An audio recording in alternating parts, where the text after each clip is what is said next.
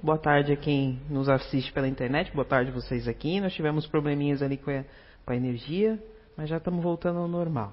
Então a primeira parte, conforme a Ana falou ali, a gente fala sobre o Espiritismo, que a gente vai passar as noções das, das, das obras básicas, são temas das obras básicas, uma compilação de temas das obras básicas, e a segunda parte aí é a parte do comportamento. Então, o que eu vou falar hoje é sobre a criação divina e a origem das coisas, uma parte muito interessante, muito ampla, né? Tem bastante material no Livro dos Espíritos, bastante material no, na, no Evangelho e bastante, principalmente na Gênese. Né? Então, eu vou tentar sintetizar, porque é, é bem, bem amplo assim, e tentar trazer para a nossa realidade. Para a gente ver que a gente não.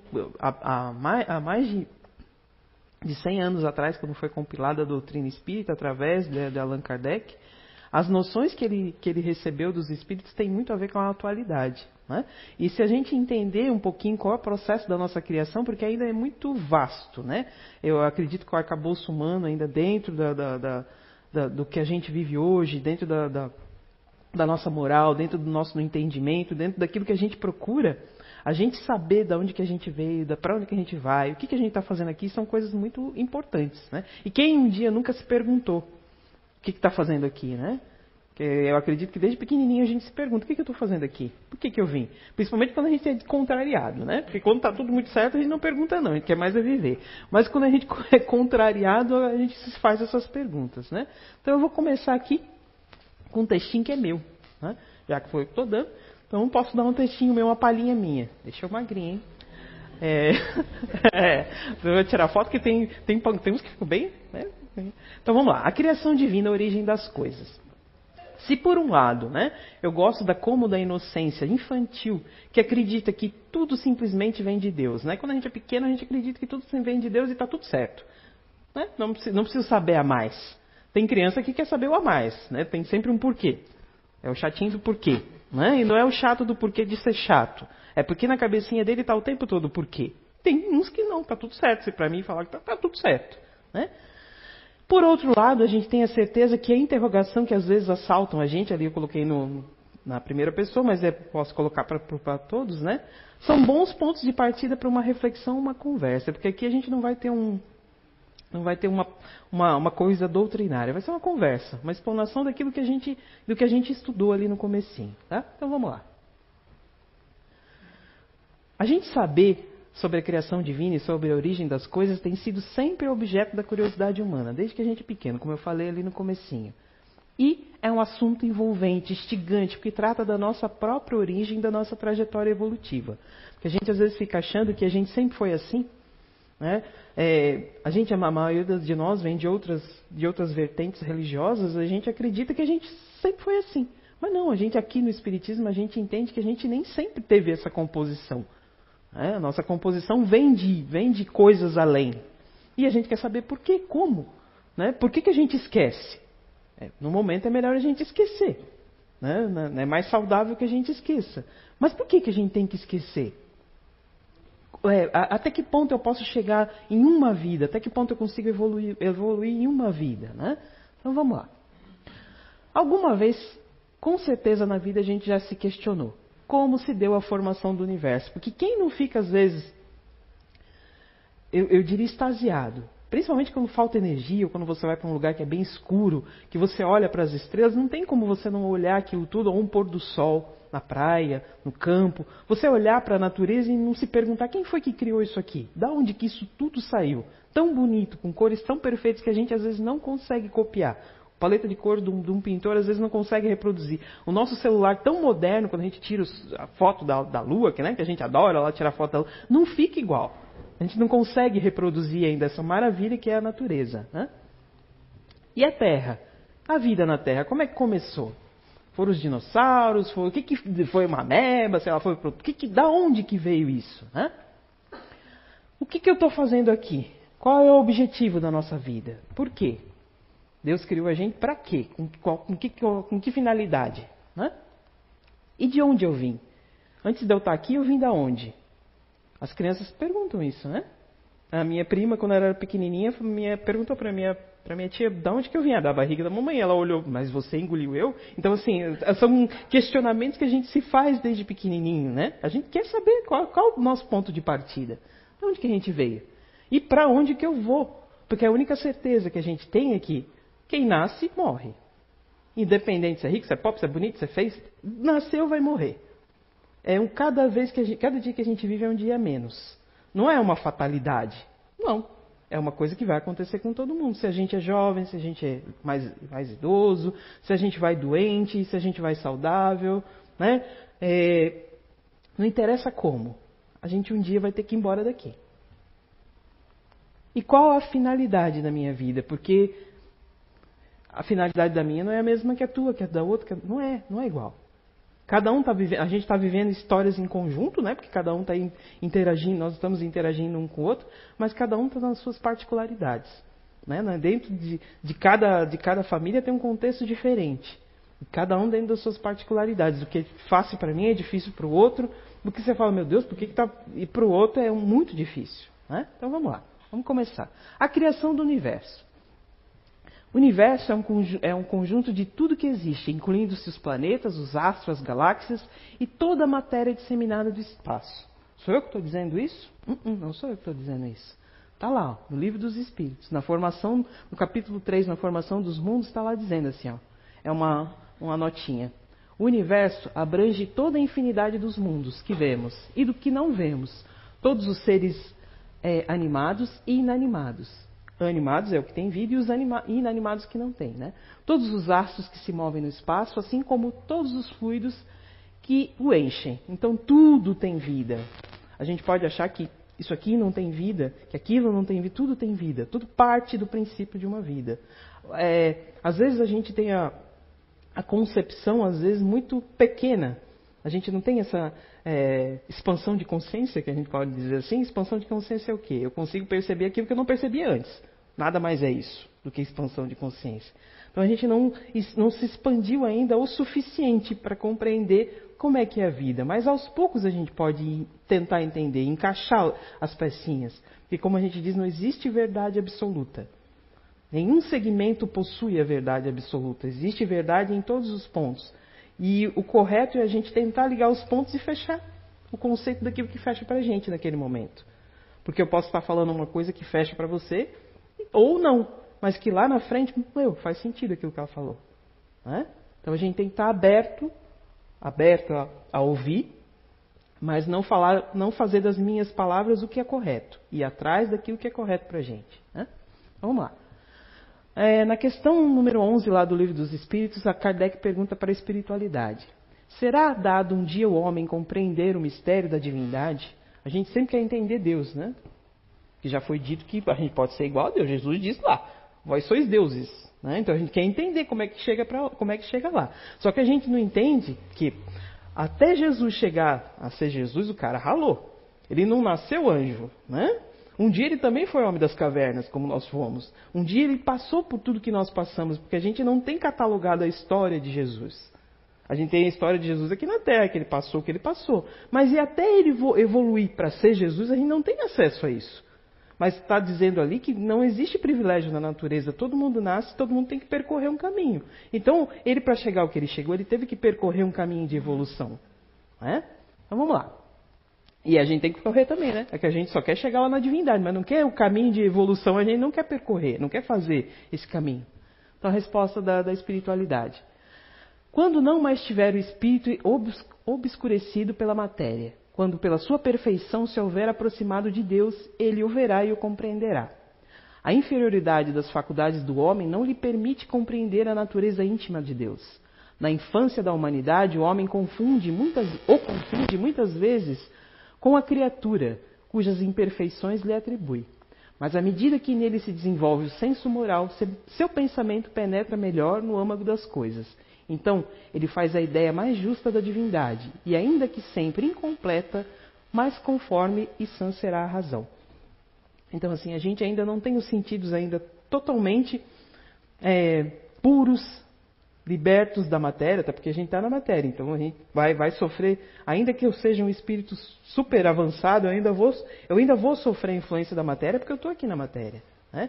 Mas quanto mais o meu espírito preponderar sobre a matéria, mais puro eu vou ser e mais compreensão das coisas divinas eu vou ter.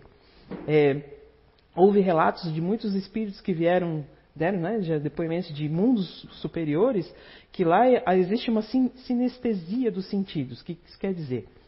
Quando a gente escuta uma música, você não só escuta uma música, às vezes você não sente a música. Aquela, aquela memória da música não te traz uma coisa gostosa, isso é uma sinestesia. Então a gente não tem. Às vezes, você, normalmente a gente se liga mais a coisa ruim do que a coisa boa. Né? Se, se é aquela música para dançar até o, até o chão, a gente né, sente às vezes mais do que um, uma música clássica e todo mundo, ai que saco. Mas olha só quanta coisa que não há, quantas notas bonitas, quanto que tem por trás de uma música clássica. Você não precisa escutar o tempo todo, o dia inteiro, mas você tem que reconhecer. Né? Que uma música clássica tem muito. A, a, a, as notas de uma música clássica são muito elevadas, né? em comparação à música que hoje a gente tem. Não estou dizendo que é ruim nem que, que é bom, só que a gente entenda a diferença entre uma e outra. Como Deus criou o universo, na questão número 38 do Livro dos Espíritos? Como é que ele criou o universo? Chamou a empreiteira divina e mandou: Vamos lá, Chamou os anjos, vamos lá, vamos, é, vamos martelar, vamos fazer, vamos fazer, vamos, vamos criar um universo. Para me servir de uma expressão corrente, direi, pela sua vontade. Nada se caracteriza melhor do que essa vontade onipotente, do que essas belas palavras da Gênesis. Deus disse: faça-se a luz e a luz foi feita. Né? É, eu vou me recorrer mais, mais uma vez da, da, da fala de Jesus que diz que vós sois deuses e faz, poderá fazer muito mais do que eu faço, né? Só que as vontades, às vezes, muitas vezes já foi dito também, é uma, uma questão, que a nossa vontade está só o quê? Nos lábios, né? A gente diz, ah, eu preciso emagrecer, mas se tem um brigadeiro, acabou-se a vontade. Ah, eu preciso levantar, eu preciso fazer exercício, mas se está chovendo, eu não quero ir. Ah, eu preciso ir na palestra, mas, ai, não, tem manifestação, né? Não vou. Então, assim, a vontade às vezes está nos lábios, a gente não tem essa vontade. Então, para a gente chegar a evoluir, a gente tem que usar essa botar essa vontade para valer. Não pode ficar só nos lábios. Olha que Deus, pela vontade dele, fez, criou o universo. E quantas vezes a gente está com vontade de fazer uma coisa e vai lá e faz? Né? Eu, eu, a gente às vezes dá exemplos nossos, né, para ficar mais fácil. Eu sou meio metida, assim, né, de fazer as coisas. Se eu quero fazer, vou lá e faço. Às vezes eu não sei fazer, mas vou lá e faço. Isso é a vontade.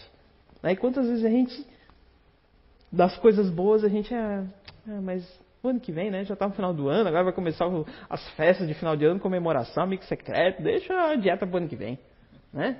Me privar das coisas gostosas, né? A gente, né? A vontade passa. A questão 39 lá. Como podemos conhecer o modo da formação do mundo? Resposta dos Espíritos. Tudo que se pode dizer é que podeis compreender é que os mundos se formam pela condensação da matéria espalhada no espaço. Então, de alguma forma, é, a matéria se junta para formar as coisas. Ainda, fo ainda, foge muito dos nossos sentidos, a não ser as pessoas que têm mais a vertente ligada para a área de exatas, que ficam lá na, na, na astronomia, a, engenharias, a maioria de nós, hum, tá bom. Né? Vamos lá.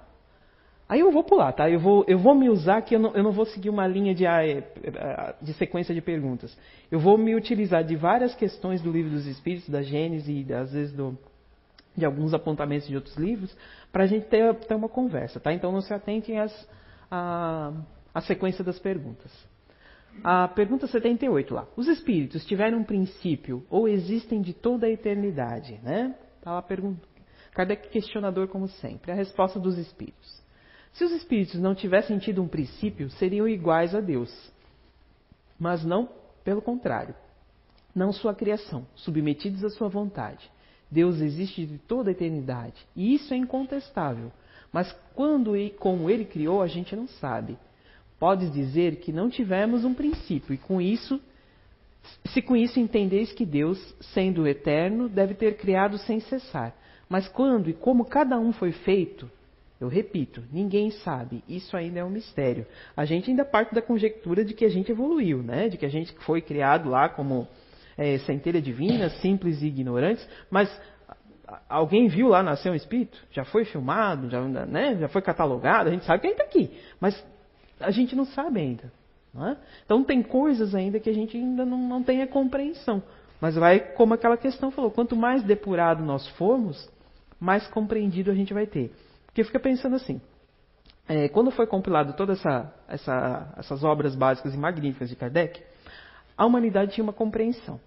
Não tinha. Hoje a gente tem outra. E tudo evolui. Nada vai fugir daqui. Mas a nossa compreensão é diferente a respeito das questões. Né? E daqui uns anos vai ser muito mais, mais. A tendência é que seja diferente também. A questão 81. Os espíritos se formam espontaneamente ou procedem um dos outros? Existe alma gêmea? Chama gêmea? Mônada? Submônada, né? Que está na moda falar essas coisas? A gente não tem a compreensão. Está lá dizendo que a gente não tem a compreensão ainda, né? Resposta. Deus os criou, como todas as outras criaturas, pela sua vontade. Mas repito mais uma vez, a sua origem ainda é um mistério. Né?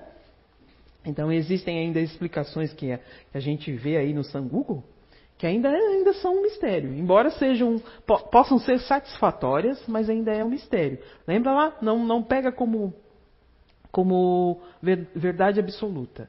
Coloca ali, faz sentido? Ok, beleza. Né? Mas vamos estudar um pouco mais, não fecha conceito a respeito daquilo. Vamos lá. A Gênese foi, foi um livro pelo qual eu me baseei bastante, até porque ele fala bastante sobre a formação do mundo, né? É, nas duas partes ali que ele fala, ele fala assim: a história da formação do mundo material e a história da humanidade, seu princípio corporal e espiritual. Por isso que é muito vasto a gente, em uma hora, querer dizer que assim, foi feito assim. Por isso que eu estou trazendo a, a, a bibliografia, para que, caso vocês tenham necessidade, caso tenham curiosidade, ir atrás, procurar. vamos lá. A ciência não considera o universo uma criação divina. Procure entender o princípio das coisas através dos diferentes estudos. Eu não vou trazer aqui, porque esse não é o intuito, mas a, a, a, só para ponto de curiosidade, né? A teoria do Big Bang é, é hoje em dia a mais aceita, mas existe também a gravidade quântica em loop, a teoria do M, a seleção natural cosmológica e o universo oscilante. Olha quantas teorias existem para explicar. E eu imagino que deva ser bem complexo, né? Por isso que eu não vou abrir mas que deva ser bem complexo a, a, a explicação entre um e outro. Né? Mas assim, é, vamos lá, partindo da teoria do Big Bang, que é hoje a mais aceita. Explodiu, mas explodiu do quê? Se nada era antes, como é que nada explode? Então partiu do quê? Né? Então é um ponto que a gente tem a, a se considerar. Eu sou leiga no assunto. Estou né? fazendo esses questionamentos como leiga. Se não existia nada, como é que nada explode? O Espiritismo na Gênese planetária compatibiliza-se com a ciência, entendendo que o procedimento científico é a forma pela qual ele pode construir conhecimento, com acréscimo apenas de certos dados de ordem espiritual, uma vez que todos os acontecimentos são planejados, iniciados e guiados pelo plano extraterreno. Então a gente acha que a gente é os cara, os tal, que descobri tudo, mas não. Na verdade, são pitadinhas que a gente vai aos poucos, que eles vão liberando para que a gente aos poucos possa ter conhecimento. Né? Quanto mais madura a gente for, mais vai aberto para a gente conhecer as coisas. Né? Quantas vezes você vai dormir com um problema e acorda com a solução? Na maioria das vezes você fala, puxa, vai dormir, sai um pouquinho que o problema, a, a, solução acontece.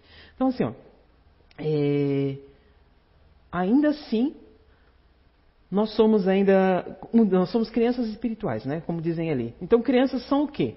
Vigiadas sem que saibam que estão sendo vigiadas. Então somos assim. Nosso livre-arbítrio é limitado conforme a nossa moral e o nosso grau de evolução. E qual é a nossa moral e o nosso grau de evolução para a gente ter uma noção de qual é o nosso livre-arbítrio? Então cada um vai dizer. Cada um vai dentro de si, olhar para si e, e ver qual é a minha evolução, qual é o meu senso moral, qual para poder saber qual é o seu qual a tua o teu livre arbítrio porque o teu livre arbítrio não pode ferir o do outro não pode. Até vai até certo ponto mas não pode né? isso é uma lei. A geologia ciência nascida no século XIX através de rigorosa observação dos fatos esclarece com precisão matemática a história da formação da Terra escrita em suas camadas geológicas identificando os diferentes terrenos que constituem o arcabouço o estudo das camadas geológicas atesta a formação de sucessivas que mudaram o aspecto do globo. Ele divide a história em muitas épocas, que constituem chamados períodos geológicos, cujo conhecimento é essencial para a determinação da gênese orgânica do globo. Allan Kardec na Gênese. Então, assim, é estudo científico. O cara só não, não viajou na maionese e colocou um monte de coisa lá. Não. Ele foi atrás das coisas, né? não simplesmente só é, sair um pouquinho do religiosismo. Aqui, aqui, a doutrina espírita não é embasada em religião. É embasada no quê? Na doutrina dos espíritos. E sempre ele diz: sigamos a ciência.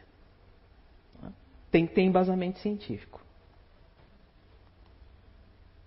A pergunta 43 do Livro dos Espíritos: Quando começou a Terra a ser povoada? A gente sabe que, por essas teorias ali, eu até marquei aqui, a Terra tem cerca de 4,5 bilhões de anos. Então ela nasceu, pela teoria ali, nasceu juntamente com o nosso sistema solar. Mas a vida no planeta apareceu, surgiu há aproximadamente 3 bilhões de anos. Então existe uma diferença ali entre o planeta estar tá se tá nessa construção ali é, para poder aparecer as primeiras, os primeiros seres. E aqui está sendo explicado. No começo tudo era um caos. Os elementos estavam em confusão. Pouco a pouco cada coisa tomou seu lugar. Apareceram então os seres vivos apropriados ao estado do globo. Então não podia surgir a gente na, naquela época porque não existia ainda condições para o ser humano estar ali. Então eram organismos pertinentes ao, ao sistema que ali existia. E aí ele continua. Ah, eu tirei aqui da, dessa um trechinho do caminho da luz da vida organizada. Né? De onde vieram? Opa, deixa eu voltar ali. De onde vieram os seres que vivem na Terra? De onde que vieram? Surgiram da onde? Né? Se não tinha nada aqui, se tudo era um caos, se tudo era quente, depois esfriava, depois tinha, não tinha terra, era tudo água, da onde que vieram né, os seres que viviam na Terra? A Terra lhes constituía os germes, que, aguardavam um momento favorável para desenvolverem. Os princípios orgânicos se congregavam desde que cessou a atuação da força que os mantinham afastados e formavam os germes de todos os seres vivos. Estes germes permanecem em estado latente de inércia, como a crisálida e a semente das plantas, até o momento propício ao surto de cada espécie. Então ficou ali, é, tudo ficou ali bem, bem aguardando o momento correto. Até porque é, a gente sabe que no, no começo do, do, do, do, nosso planeta ali, é, muito teve da atuação da, da, da divindade, muito mais. Né? Hoje tem também? Mas ainda assim, como eu disse, o nosso livre-arbítrio é um pouquinho maior. Né? A gente já está na infância né? da, da, da, coisa. Então o nosso livre está um pouquinho mais estendido. Antes não, tinha um pouquinho mais de atuação. Vamos lá. Podemos conhecer a época do aparecimento do, do homem, dos outros, seres, dos outros seres vivos sobre a Terra, através dos estudos que a gente tem aí da, da, da ciência? Todos os vossos cálculos são quiméricos, quer dizer o que? Ainda são, são subjetivos. É uma palavra que mais pode substituir ali. O princípio das coisas está no segredo de Deus. Então a gente não, não, por mais que a gente faça cálculos, eles ainda entram em confronto uns com os outros. Né? Depende da vertente. Cada vertente tem uma, tem uma, tem uma linha de raciocínio que às vezes não, não convergem entre si. Continuando lá. Quando a Terra se encontrou em condições climáticas apropriadas à existência da espécie humana, encarnaram nela os espíritos humanos. Revestiam-se de corpos adequados às suas necessidades especiais, às suas aptidões e que fisiologicamente tinham as características da animalidade. Então, a gente, antigamente, a gente não tinha essa, essa é, aparência que a gente tinha, tem hoje, né? É, a, nossa, a nossa aparência física, o nosso arcabouço físico, nosso, nosso, nosso organismo evoluiu. Então, a gente a gente se similava muito com os animais, né? Sob a influência deles e por exercício das suas faculdades, esses corpos se modificaram e se aperfeiçoaram, malgrado a analogia do seu envoltório com a dos animais. Poderemos diferenciá-los, esses últimos, pelas faculdades intelectuais e morais que caracterizam. Né? Aí tem um, isso foi retirado ali da Gênese do, do item 22, 29, aliás. E, ainda continuando na Gênese, é, o desenvolvimento orgânico está sempre em relação com o desenvolvimento do princípio intelectual. O organismo se completa à medida que multiplicam as faculdades da alma. A escala orgânica acompanha constantemente todos os seres, a progressão da inteligência, a progressão da inteligência desde o pólito até o homem. Isso quer dizer o quê? Que quanto mais adiantado nós formos moralmente, como humanidade, né? aqui no caso como humanidade, nos, nos outros orbes como, como humanidade dos outros orbes, mais sutil ou mais grosseiro vai ser o nosso corpo, nosso corpo físico. Né? Então a gente sabe que nos, nos mundos é, a gente entende que por planeta habitado tem que ter habitável, né? Tem que ter água no formato que a gente tem hoje, porque isso é que a gente entende como vida. Precisa ter água, né? Porque essa é a nossa constituição. Mas você está dizendo ali que quanto mais sutil for o corpo na medida que a gente se eleva, será que ele tem essa necessidade que a gente tem hoje aqui? Então, a questão que a gente. Lembra lá no começo que eu falei? São coisas que a gente pode se questionar. Se a gente vive de uma maneira mais grosseira, eu preciso de mais coisa. Se eu vivo de uma maneira mais sutil, meu planeta pode ser mais etéreo. Né? Então a gente vê ali, não vê muitos planetas gasosos, de repente tem uma forma de vida que a gente não consegue visualizar ou compreender. Ah, já que está ali está dizendo que todos os orbes têm alguma forma de, de vida. Pensa, um planeta, um, um, universo enorme, com um monte de galáxias. Um planeta que diz que nem é o tão melhor assim, só existiria vida aqui, ou só existiria vida conforme nós aqui. Então é, é a gente querer ser realmente, né, achar que Deus é humanizar Deus, né? Achar que se a gente que é que, que são só, somos só seres humanos, a gente constrói a nossa casa da melhor forma que a gente possa aproveitar, como é que o cara vai criar o um universo e vai botar vida no banheiro? Dos fundos. Né? Porque o nosso planeta não é tão. Mas, e ainda assim, ó, é, é, uma, é, um, é uma, uma, complexidade muito grande. Porque se, se a gente olhar o nosso planeta, ele é imenso e lindo. Cheio de natureza maravilhosa. Isso nem é um planeta tão avançado e é lindo assim. Imagine um planeta, né, evoluído. Como é que não deve ser o negócio? Ah, a pergunta 53 lá. O homem surgiu em muitos pontos do globo terrestre ou só surgiu num canto? Como é que foi o negócio lá? Sim, e em épocas variadas. E também constitui uma das causas da diversidade das raças. Então não existe raça pura. Existe, não existe isso, né? Até porque raça tem a ver com o corpo e não com o espírito. Né? E se raça não tem nada a ver com o corpo e não, né? Então, cada, cada lugar que a gente habitar, a gente vai ter um corpo diferente. Não faz sentido, né? Preconceito. É, é, né? é inteligente pensar assim, né? Não faz sentido. Depois, dispensando-se os homens por climas diversos e aliando-se umas às outras raças, novos tipos se formaram. Então pensa bem, lá na África, que faz um sol danado, a gente sabe que você precisa ter a pele escura, porque senão você não aguenta. Onde não tem tanto sol, não precisa ter melanina, então a pele é mais clara. Olha só como assim a lógica e o raciocínio né, que a gente hoje consegue conceber explica um monte de coisa, né, né? coisas básicas. Aí retirado lá da Gênese. Achou-se a terra assim povoada de espíritos de diversas categorias, mais ou menos aptos ou rebeldes ao progresso. Isso quer dizer que é, existiam sim seres é, oriundos do planeta Terra, mas que também vieram seres de outros orbes aqui habitar o nosso planeta, né? Recebendo os corpos a impressão do caráter do espírito, e procriando-se a esses corpos na conformidade dos respectivos tipos. Resultaram daí diferentes raças, tanto quanto ao físico quanto à moral. Não foi, portanto, uniforme o progresso de toda a espécie humana. Então, nós também recebemos aqui no planeta Terra é, espíritos oriundos de outros planetas. Como o nosso planeta ainda era pequeno, na escala evolutiva, não foram espíritos tão evoluídos assim, moralmente né? A gente pode é, dizer moralmente. Mas lá na frente a gente pode também é, ter uma outra explicação a respeito de espíritos evoluídos. Porque evolução moral e evolução intelectual são coisas diferentes.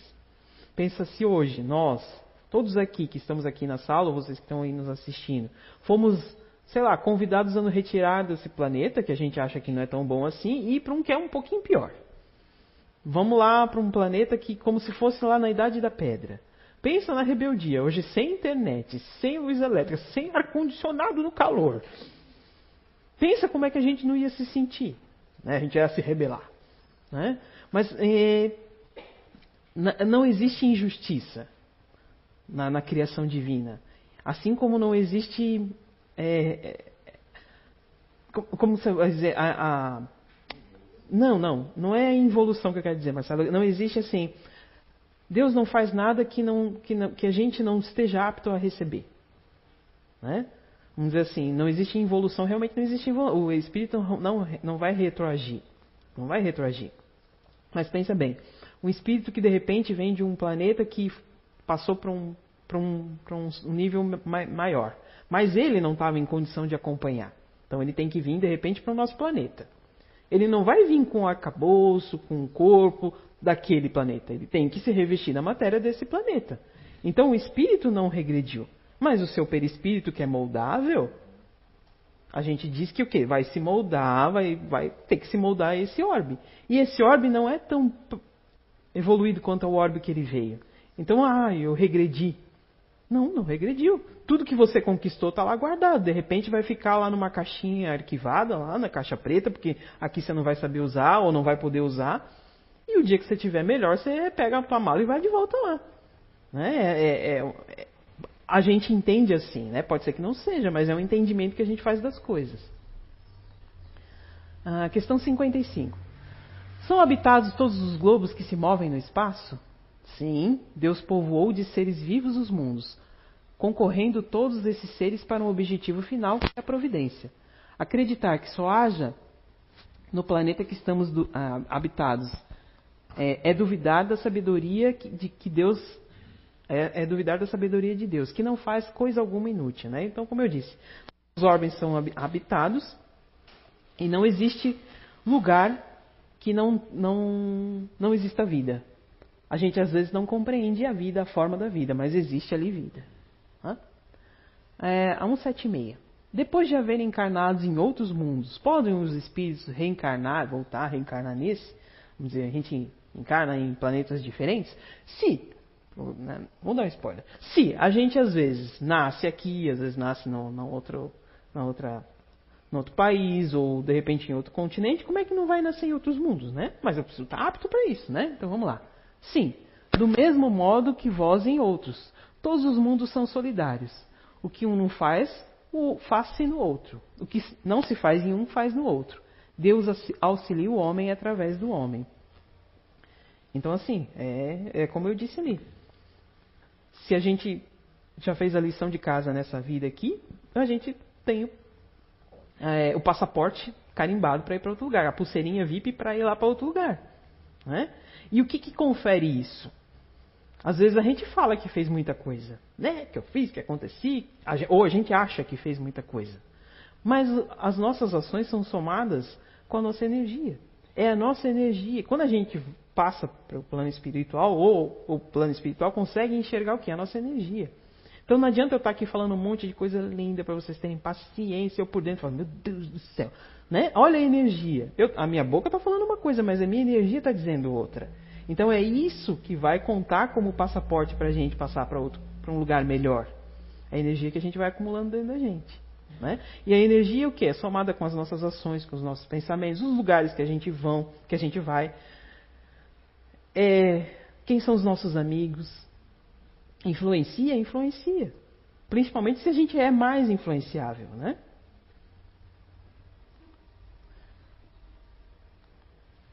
Podem os espíritos. 178. Podem os espíritos encarnar em um mundo relativamente inferior a outro que já viveram? Sim, quando em missão com o objetivo de auxiliar o progresso, caso, em caso que aceitem com alegria as tribulações de tal existência, por proporcionar meio, meio de se progredirem. Quer dizer, então, que, como eu disse lá, lembra que a gente ia falar um pouquinho sobre a questão da evolução espiritual? Nem sempre você, como espírito um pouquinho mais elevado, que vem num, num, num, num cantinho onde tem gente que não é tão elevada assim, é um castigo, às vezes não é. Às vezes você está ali para servir de exemplo. Nas famílias normalmente não são assim. Existe, não existe hegemonia numa família. É um assim, outro assado, outro assim, outro assado. É aquela loucura assim, né? Para que um aprenda com o outro. Para que o que não está tão bem aprenda com o que está melhor. E para aquele que está melhor ensine para o que não está tão bem assim.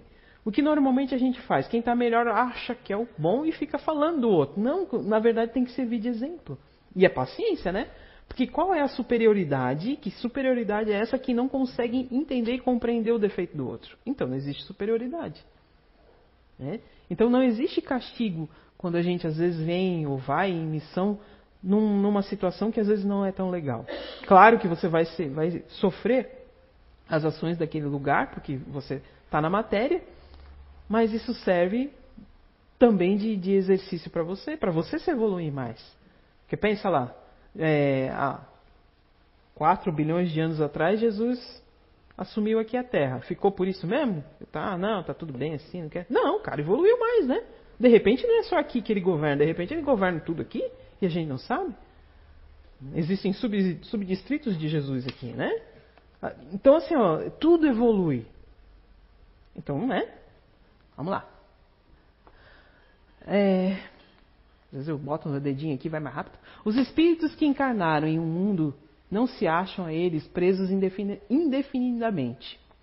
Nem nele atravessam todas as fases do progresso que lhe cumpre realizar, para atingir a perfeição.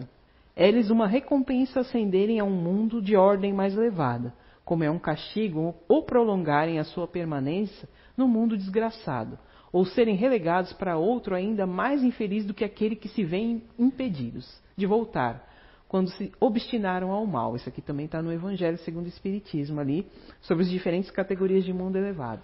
Né? Aí falando de espíritos que vieram aqui para nos, nos servir de exemplo, né? Tem uma frase aqui de Leonardo da Vinci com essa pintura dele que retrata ali a última ceia, a mais famosa dele é a Mona Lisa, né? Mas todo mundo já conhece. Vamos colocar outra pintura ali. A genialidade do homem faz várias invenções abrangendo com vários instrumentos o único e o mesmo fim, mas nunca descobrirá uma invenção mais bela, mais econômica e mais direta que a natureza, pois nela nada falta e nada é supérfluo. Então, assim, Leonardo da Vinci foi um homem à frente do tempo dele, né? Se ele tivesse o material tecnológico que ele tinha lá no 1400, mais ou menos, né, que foi mais que eu acho que ele, que ele viveu, se ele tivesse esse material tecnológico que ele tem hoje, se ele tivesse acesso, o cara faria muita coisa. Então dele tem esboços de muitas coisas, inclusive do asa delta, de, de paraquedas, de um monte de coisa. Então ele tentou fazer muita coisa, mas a coisa não dava certo, porque não era o momento certo. Mas plantou a semente. Né? E hoje se usam muitos desenhos de, de, de Leonardo da Vinci para muita coisa aí na, na, na, engenharia, na arquitetura. Né? Então, assim, o que, que ele disse? Que a natureza é um, uma fonte inspiradora para que a gente possa se basear e criar muita coisa. Lembra que eu falei que a gente ia trazer o Espiritismo para os dias de hoje? Que é o que a gente tem que fazer. A gente tem que usar as, as, obras literárias como base, porque esse é o embasamento. Lembra lá? Quando a gente constrói uma casa, a base tem que ser sólida para que a gente consiga erguer um prédio de muitos andares e nada rua. Então as obras básicas são o nosso ponto de apoio. Mas a gente tem que ir a mais, porque é o que, tá, tá, o que é o que Kardec fala. A gente tem que sempre progredir dentro das obras básicas, não, não fugindo disso, mas progride. E é o que o Leonardo da Vinci fazia. Se eu trazer para hoje, eu estava ali pesquisando, a biomimédica, não sei se vocês já ouviram falar nisso. É muito interessante. Olha só, a biomimética tem como definição o exame da natureza e seus modelos, sistemas e processos e elementos para imitar ou inspirar a fim de resolver os problemas humanos. Quer dizer, então, que a gente observa a natureza e dali tira coisas para que a gente resolva. Até porque, assim, ó, com mais de 4 bilhões de eh, anos de experiência, ela tem um aval até que positivo para que a gente possa se inspirar nela, né? Teve um monte de transformação, mas tudo ali está certo. Nada está em excesso. O excesso é aquilo que a gente faz em cima dela, mas na natureza está tudo em excesso. Mesmo que exista é, um, um, um, bichinho às vezes comendo outro, que a gente às vezes fica chocado. Eu fico chocado, não gosto de assistir negócio de predador, não. Fico chocado com aquilo. Mas o cara não tem supermercado. Eu obrigado a comer a zebra, né? Eu obrigado a comer a lhama, que é a, a galinha do, do, da selva, porque não, não tem outro jeito. Mas a gente fica chocado com isso. Então, a biomimética é uma área da ciência que estuda soluções estratégicas usadas pela natureza com o objetivo de aplicá-las em outras áreas de conhecimento, como a biologia, a medicina, a robótica, a agricultura, a arquitetura, entre outras outras. Então, assim, é, a humanidade pode até não admitir a existência de Deus. Mas se Deus fez a natureza e a gente está copiando a natureza, então a gente, de certa forma, admite sim a existência, até aquele que não, não admite, né? Então ela reforça que a natureza não deve ser vista apenas como uma fonte de recurso para o ser humano, e sim como um conjunto de sistemas, engrenagens e estruturas que inspiram a busca por inovação em diversos segmentos. Então, assim, alguns exemplos que eu vou dar aqui que são muito interessantes. O velcro. Né? Olha só, o carrapicho ali, aquele bichinho ali, aquele, aquela plantinha ali. Foi desenvolvido a partir de 1941 pelo engenheiro Jorge Menestral, a partir da observação de sementes da grama, né, que é, que é o carrapicho, dotadas de espinho e ganchos, que se prendiam no, no, pelo do cãozinho dele. Então ele foi passear com o cachorro, o cachorro voltou cheio de carrapicho. E ele foi lá observar o que, que era aquilo. Criou a patente do velcro, ficou milionário e todo mundo hoje usa o velcro. A partir da observação do quê? De um carrapicho grudado no pelo do cachorro. Então olha só como é interessante, né? Essa ciência. Outro exemplo.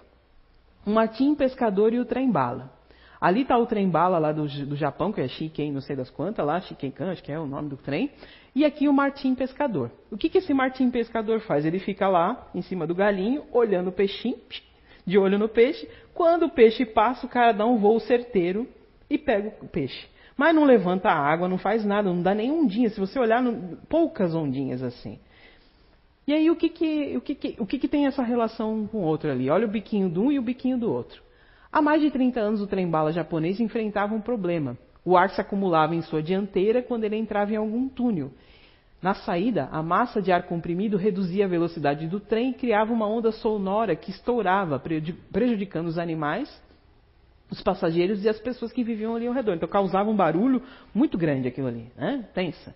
Para solucionar esse problema, os engenheiros buscavam, buscaram a solução na anatomia do bico do martim pescador. Eles se deram conta de que o bico longo, afiado e pontiagudo desse pássaro é ideal para um mergulho perfeito. O bico, que se parece com dois triângulos é, arredondados, aumenta o diâmetro da ponta da cabeça, minimizando o impacto quando o pássaro atinge a água. Ou seja, ao mergulhar, a água flui ao redor do bico em vez de acumular na frente dele, exatamente o contrário do trem-bala. Foi assim que o Martim Pescador ajudou os engenheiros no projeto novo, do novo nariz do trem-bala japonês. Ao ser testado, o no, novo trem foi mais rápido, mais silencioso e mais potente, com uma resistência é, de ar 30% inferior ao modelo antigo. Tudo observando o passarinho pescar. Então pense bem. Olha só, soluções através da natureza. Outro exemplo. Esse aqui é um edifício, né? aqui está a, a, a, maquetezinha dele. Esse edifício ele foi projetado pelo arquiteto Mick Pierce. Esse prédio inovador é, localiz, é localizado no Zimbábue. Ele tem um sistema de tubulações de ar é, inspirado nos cupinzeiros. Aqui está o cupinzeiro aqui para vocês verem, né? Que controlam o equilíbrio térmico. Então, assim, lá no cupinzeiro não tem calor, o cara não usa ar-condicionado e não passa frio. Está tudo certo ali. Né? Então, diante desse contexto, ele mantém a temperatura entre 20 e 22 graus, sem o uso de nenhum ar-condicionado. A gente sabe que o, deserto da, da, da, Namíbia, lá é muito calor e muito frio. Então, sem nenhum sistema de ventilação, só imitando o cupinzeiro, aqui está como é o cupinzeiro e como é a, a, a maquete do prédio, ali está ali como é o prédio, todo mundo vive bem. Deviam fazer uns aqui para nós, aqui nesse calor dos infernos, às vezes, né? Deus livre o calor. Né? Olha só, que coisa interessante. E outro exemplo, esse é um dos mais famosos, né? Todo mundo conhece ali o pica-pau, não é o desenho do pica-pau, é o pica-pau mesmo, né? É uma das aves mais conhecidas. Ele tem esse uh, hábito de bater em tronco das árvores, perfurando para capturar os insetos. Né? Então ele bate tic, tic, lá, para tirar o, as larvinhas que tem dentro da, do tronco de árvore. Né? Essas aves conseguem evitar danos ao crânio e ao cérebro. É, o segredo está em sua anatomia complexa, que evoluiu para tal, tal fim. Uma cabeça de um pica-pau suporta a desaceleração de até 1200 G, enquanto o bico tronco, enquanto o bico tronco até 22 vezes por segundo. Né? Eu estava ali olhando, um, não, não é a minha especialidade, mas eu estava ali, fui, fui, pesquisar ali, estava olhando o rapaz falar que uma pessoa normal é, suporta até no máximo 7. Os pilotos de caça bem treinados até 10. O cara suporta 1.200 sem ter uma dor de cabeça. Então eles foram. A desaceleração quer dizer o quê? Ele bate e volta com a cabeça, né? Bate e volta. Então, ó, bate e volta 22 vezes por segundo. Então eles foram pesquisar como que isso acontecia e o cara não, não, não, não, não tinha nada.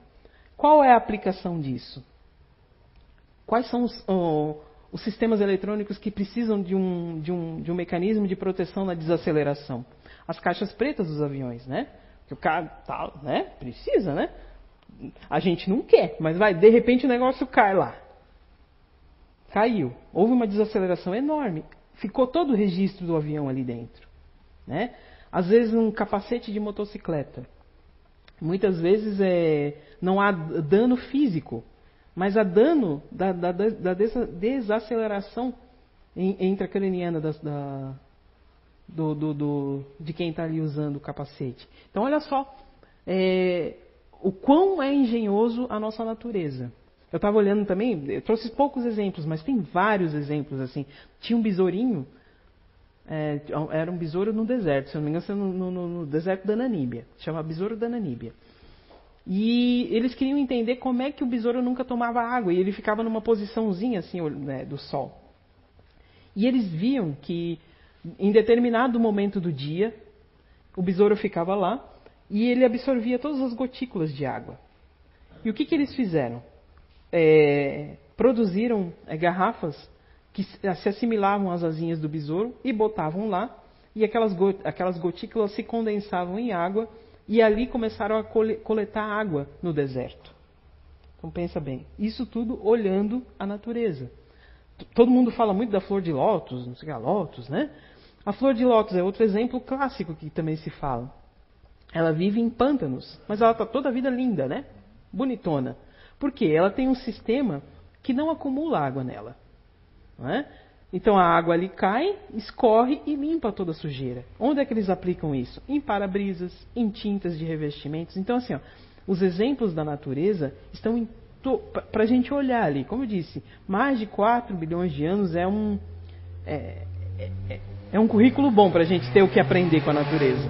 Então a nossa observação é, a nossa observação em cima da natureza traz uma grandiosidade enorme e tem tudo a ver o quê? Com a criação divina, porque você pode não acreditar em Deus.